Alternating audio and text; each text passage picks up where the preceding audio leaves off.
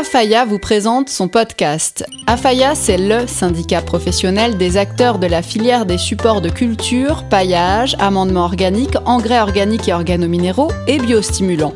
Afaya, c'est aussi le représentant pour la France des cultures fournissant les matières fertilisantes et intrants innovants des cultures végétales durables.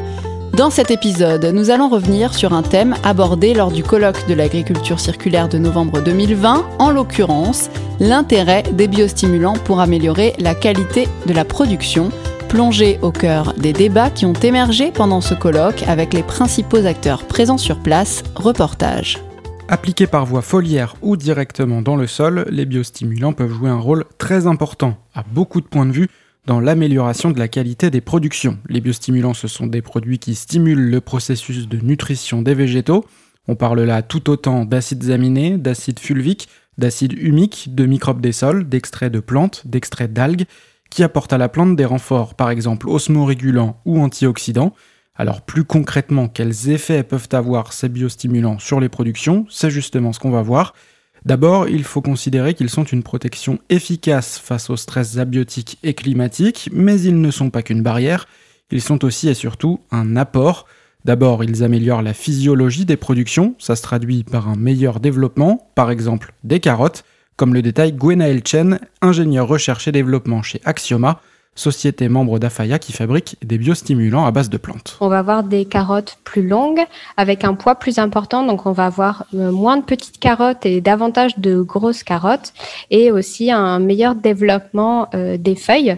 Donc euh, forcément, voilà, c'est un cercle vertueux, plus de photosynthèse, meilleur développement des carottes. Au-delà de la forme, les biostimulants améliorent aussi la qualité même des cultures des tests consommateurs ont été réalisés sur des tomates pour prouver une amélioration du goût, et Roman Guy du laboratoire Biodeva reprend l'exemple de la carotte pour prouver l'amélioration nutritionnelle. Donc ce test indique que l'usage de notre biostimulant influence positivement la quantité de bêta-carotène, de polyphénol, mais surtout la teneur en vitamine B9. Il est important de souligner que les biostimulants permettent aussi d'homogénéiser la qualité de la production et pour finir, autre impact positif, ils améliorent sensiblement la conservation post-production. De nouveau, Gwenaël Chen qui compare cette fois la production de framboisiers traités et de framboisiers non traités. On a euh, regardé au bout de combien de temps on avait euh, une apparition de moisissures sur euh, les framboises. dans des barquettes. Et donc, on avait gagné deux jours de conservation supplémentaire avec les framboises euh, issus de la modalité euh, traitée avec euh, le biostimulant. Deux jours, ça reste quelque chose de très important pour des cultures de ce type-là. Et on peut mettre comme hypothèse des teneurs supérieures en antioxydants, par exemple. On voit donc que les effets positifs des biostimulants sur les productions sont vraiment multiples. Alors pourquoi s'en priver? En revanche, attention à la durabilité des biomasses initiales nécessaires à la fabrication de ces produits les biostimulants face à une pression biologique et une pression écologique.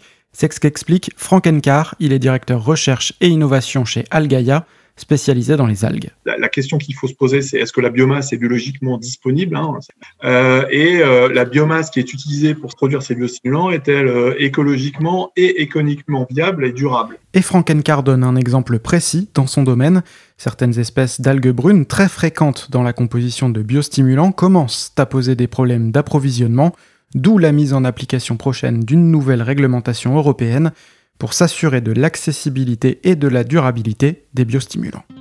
Vous venez d'écouter un podcast proposé par AFAIA, AFAIA, syndicat professionnel des acteurs de la filière des supports de culture, paillage, amendement organique, engrais organiques et organominéraux et biostimulants Afaya, représentant pour la France des entreprises fournissant les matières fertilisantes et intrants innovants des cultures végétales durables. Vous avez été plus de 300 à suivre le colloque en ligne en novembre dernier. Alors pour poursuivre la réflexion, n'hésitez pas à liker, commenter et partager ce podcast.